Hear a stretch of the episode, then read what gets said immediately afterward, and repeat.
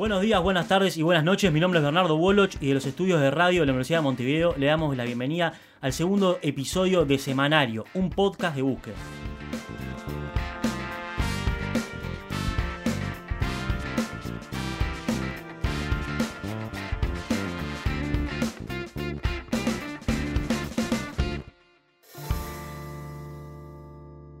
Hemos dicho claramente que acá no se van a ir contra derechos adquiridos ni se- y, en este compromiso que hemos firmado hablamos claramente de no cambiar la legislación vigente, así que me parece que esto acá no deja de ser más que una opinión personal de un integrante calificado sí porque es diputado electo, pero no deja de ser un integrante más de Cabildo. Recién pasaba Manini Ríos en el día de ayer, el 7 de noviembre, en una conferencia de prensa.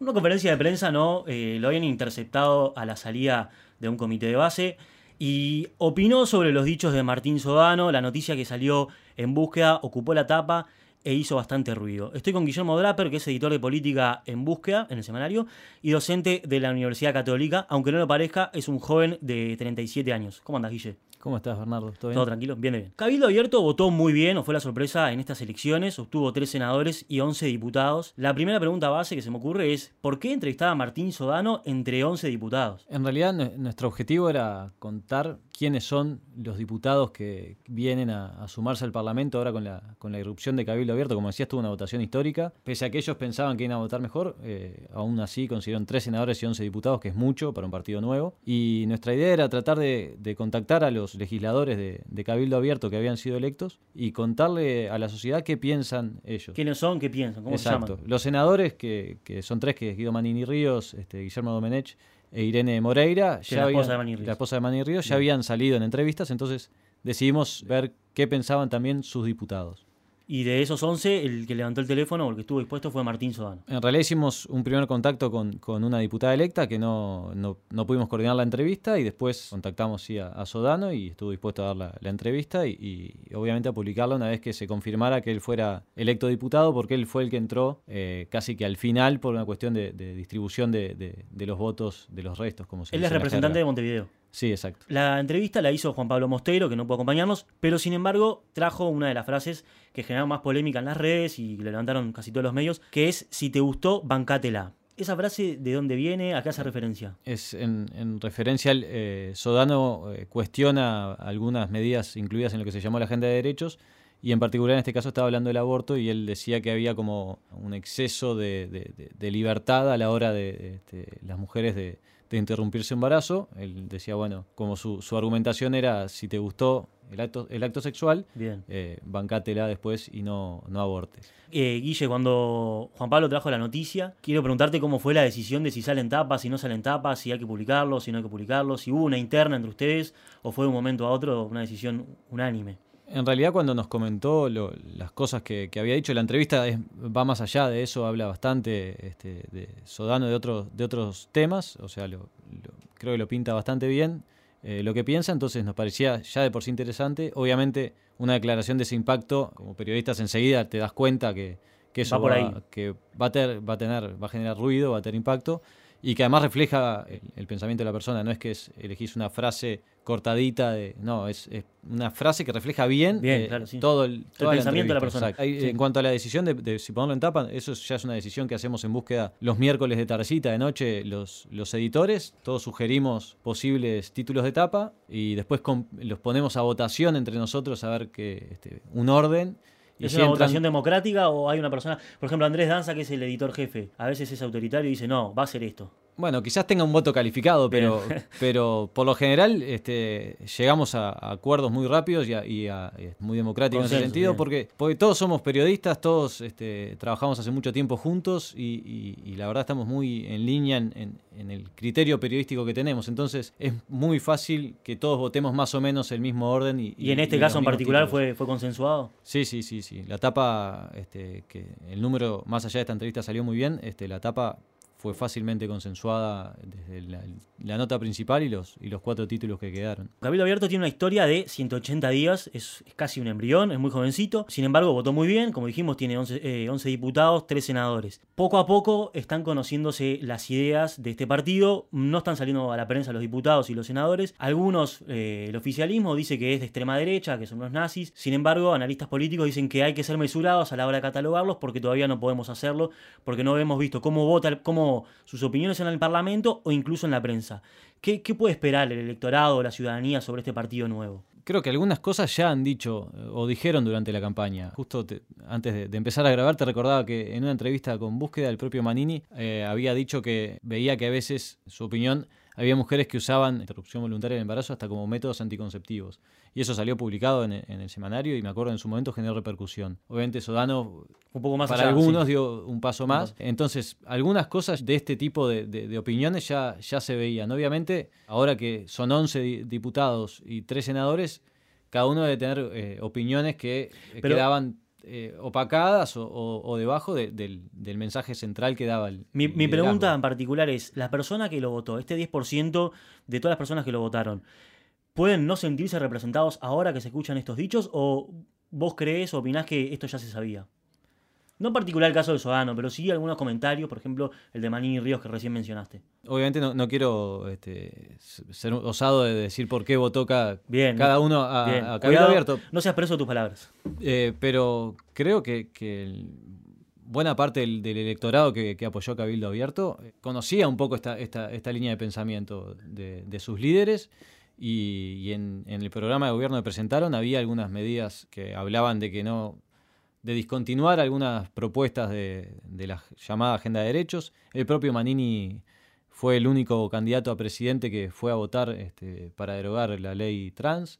Entonces, ya había mensajes claros de, qué ideas en esta materia tenía Cabildo Abierto. También tiene propuestas en temas de seguridad y capaz que a alguna gente le interesaba más lo, que pensaba este, Cabildo Abierto o Manini sobre temas de seguridad y en segundo plano este, el tema vinculado a la agenda de derechos. Eh, en perspectiva, dijo Manini Ríos que sus parlamentaristas, o sea, las, personas representantes que van a ocupar un lugar en el Palacio Legislativo, iban a recibir, recibir capacitación por equipo de asesores para evitar mamarrachos legislativos. Sin embargo, ayer en conferencia de prensa, esa que te dije que fue en la calle, Manini Ríos también declaró que Sodano lo dijo sin ánimo ofensivo, pero sus declaraciones deben correr por la cuenta de él mismo. ¿Qué podemos esperar de Manini Ríos un representante de un partido político que dice que sus diputados deben hacerse cargo de sus actos o, sus dichos. Bueno, ahí, vamos a ver eh, eh, a Cabildo Abierto en el Parlamento, lo vamos a ver en acción cuando empiecen a trabajar. Es un partido nuevo, no, tenemos claro este, cómo funciona su estructura, de, este, si, hay, si puede mandatar a sus legisladores o no. Pero pensemos, este, Darío Pérez eh, fue el, diputado rebelde del Frente Amplio de la, elección pasada, ahora quedó fuera del, parlamento, del próximo Parlamento, pero él respondía al liderazgo del Frente Amplio, no respondía, a veces actuaba en consecuencia, a veces actuaba este, de manera independiente y no le daba los votos al oficialismo. Entonces, yo en eso... Puede ser interpretado como una, una futurología, decir que los representantes pueden actuar a su manera. Eh, sí, yo eh, futurología no, no voy a hacer, pero a lo que digo es poner en contexto esa declaración de, Manini de que el diputado puede pensar lo que quiere y después capaz que incluso actúan como quieren. Bueno, el tema del partido de la gente que publicamos en búsqueda después de la elección, que, su, único diputado eh, planteó o marcó distancia con, el líder del partido, que es este, Edgardo Novi, que, que es quien firmó el acuerdo con, con el resto de los partidos de la, coalición. Eh, Guille, para entender un poquito mejor eh, Cabildo Abierto, quería preguntarte quiénes son sus votantes y dónde votó mejor. Bueno, los datos marcan que votó muy bien en el interior, este, en 33 en, en Rivera, eh, en la periferia de Montevideo también tuvo una buena votación. Eh, en Artigas votó, votó bien. Y bueno, ahí, ¿quiénes son los votantes? Hay algunos que hablan este, de que tiene un peso relativo superior en, lo que se denomina como la familia militar, o sea, los familiares de militares, los militares, militares retirados. Obviamente eh, no todos votaron a, Cabildo, pero quizás sí estuvo sobre representado en comparación con los otros partidos.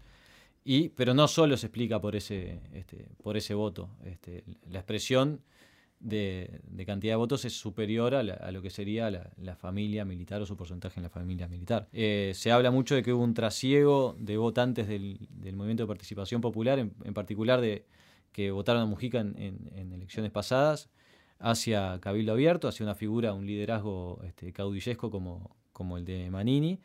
Eh, en eso, una entrevista que le hicimos a, Rafael Porsekansky de, la de Opción Consultores, él planteaba eso, que, eh, Manini era el único líder que tenía características caudillescas eh, en comparación con los otros este, candidatos de los partidos principales, este, y que eso marcaba una diferencia, y también que los partidos tradicionales, los partidos fundacionales, el Frente Amplio como partido tradicional y los partidos fundacionales, Partido Nacional y Partido Colorado, se habían ido, sobre todo blancos y colorados, hacia el centro del electorado para tratar de este, captar más votos y habían dejado eh, su ala más hacia la derecha libre y ese es un lugar que supo aprovechar este, Cabildo Abierto. Bien. Y una hipótesis que planteó Ignacio Suaznavar este, de equipos. de equipos, de la consultora Equipos, para nombrar a los dos este, que entrevistamos últimamente, eh, también eh, marcaba como hipótesis que Cabildo Abierto podría haber logrado, y eso es algo que estaba estudiando,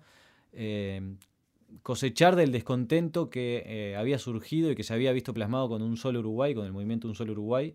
Eh, levantar esos votos. Levantar esos votos que los partidos este, fundacionales quizás no habían podido este, captar o traer para sus... Bien, en el, podcast pasado Andrés dijo que fue como... ese, ese, movimiento fue como el fin o el primer punto, el fin no, porque no se puede decirlo hasta que no termine las elecciones, pero como que fue el punto de inflexión de la mala votación que tuvo el Frente Amplio. Este programa de compromiso país que firmó la coalición multicolor, como la, llamó la calle Pou, ayer, en el día de ayer, perdón, Maní Ríos dijo que mantendría la agenda de derechos y que eso lo había firmado y estaba en este compromiso por el país. ¿Cómo te parece que reaccionó la oposición respecto a los dichos de Sodano?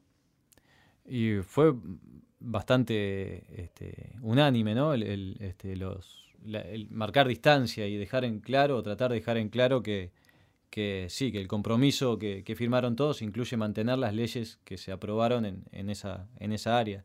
Eh, me lo dijo Beatriz Argemón, que justo lo decía en una entrevista con búsqueda que publicamos este, este jueves en la contratapa, en la que ella decía que justamente Manini no había hecho cuestión del tema de la agenda de derechos, ni siquiera lo había planteado como tema que él quería incluir o modificar en el acuerdo alcanzado y que eso consideraban que era una buena señal. También hubo otros este, ex candidatos a presidentes que marcaron distancia, porque además veían que claramente el, oficialismo eh, estaba usando esto como munición eh, electoral para tratar de, generar dudas en gente que tiene que definir Bien, sobre este, a quién votar el 24 de noviembre. Perfecto. Guille, se nos acaba el tiempo, se nos termina el segundo episodio del semanario.